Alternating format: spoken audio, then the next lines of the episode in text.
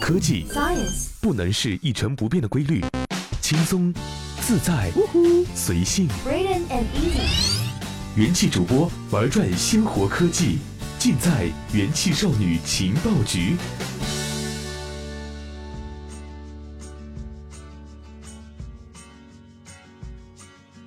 我爱洗澡，皮肤好好。哦哦哦，Hello Hello，元气少女情报局的朋友们，元气少女主播怡宝前来报道。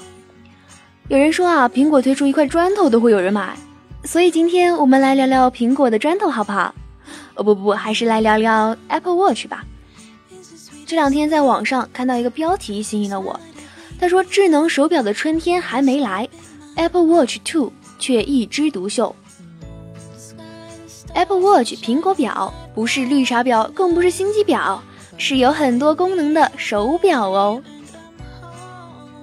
在一月举行的 CES 国际电子消费展以及随后的 MWC 大展上，啊，听说是两个非常高大上的展览啊，但只有少数几款手表亮相，智能手机也几乎是不见了踪影。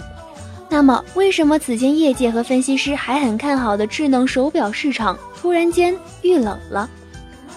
事实上，智能手表市场从未真正兴起。在苹果发布 Apple Watch 之前，最畅销的三星之夜产品线在2014年仅销售120万块，而2015年 Apple Watch 发售了八个月后，占据了三分之二的智能手表市场。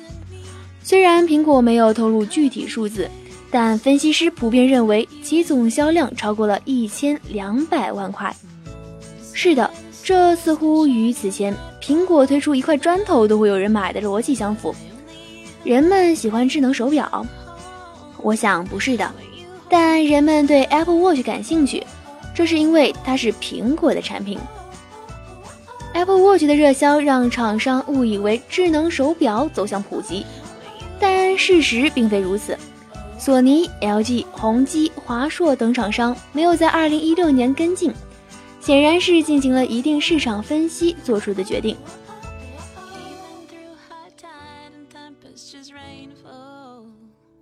Digital Trends 分析了 Apple Watch 上市后手表及智能手表市场的变化，两个关键是瑞士手表销量下降，更多时尚或手表品牌开始进军智能领域。那么我们来仔细分析一下。首先，瑞士手表销量下降，并非仅仅与 Apple Watch 有关，也与全球经济有关。不要忘记，很多瑞士手表品牌定位奢侈品，与 Apple Watch 这样的电子消费品不同。其次，时尚和手表品牌进军智能手表领域，大多数打酱油的程度，除了泰格豪雅真正推出了 Android Wear，如瑞士国铁表等品牌，均采用统一解决方案，采用一种芯片。这种手表除了品牌款式不同，所提供的智能体验基本上都是计步、手机端应用程序都大同小异。事实上，并不能真正引起消费者的关注。目前，人们最感兴趣的智能手表品牌仍是苹果，也就是 Apple Watch Two。三月二十一号即将召开的苹果新品发布会上，人们非常期待新款 Apple Watch 的到来。如果它能够在设计、功能和电池寿命方面有所突破的话，则会继续引领整个市场。其他厂商并未在年初推出智能手表新品，大多也是观望苹果的动向，在伺机而动。所以，二零一六可能仍然不是智能手表年，但有可能是 Apple Watch 巩固市场地位的关键。话说，苹果手表以后如果像苹果手机一样成功，国内智能手表是不是又要苦苦追赶了呢？So as a consequence，不管是安卓系还是 iOS 系，是国产厂商还是国际大厂，二零一五年上市的这些智能手表都已经能够出色的担任一款智能手表的角色。除了逼格之外，在实用上确实可以帮助用户更好的管理时间和管理自己的运动节奏。还有就是二零一五年精品迭出，每一款产品都有各自独当一面的优点，适合不同需求的人群。随着软件的不断升级，现在入手的这些智能手表还会越来越强大。如果国际大厂能够更加灵活，在 APP 方面全面升级，如果本土厂商能够更加关注工业设计以及 UI 的细节，那么双方都会更趋完美。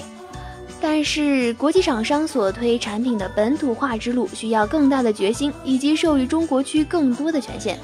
国内厂商一时间没有强大的资本去支撑顶级的工业设计，双方的角逐就要看哪一方用更大的智慧以及勇气突破障碍，超越自己啦。好了，这里是用智商捍卫节操，用情商坚守美貌的正能量元气少女情报局。本期节目就要到这里结束了，我是怡宝，我们下期再见。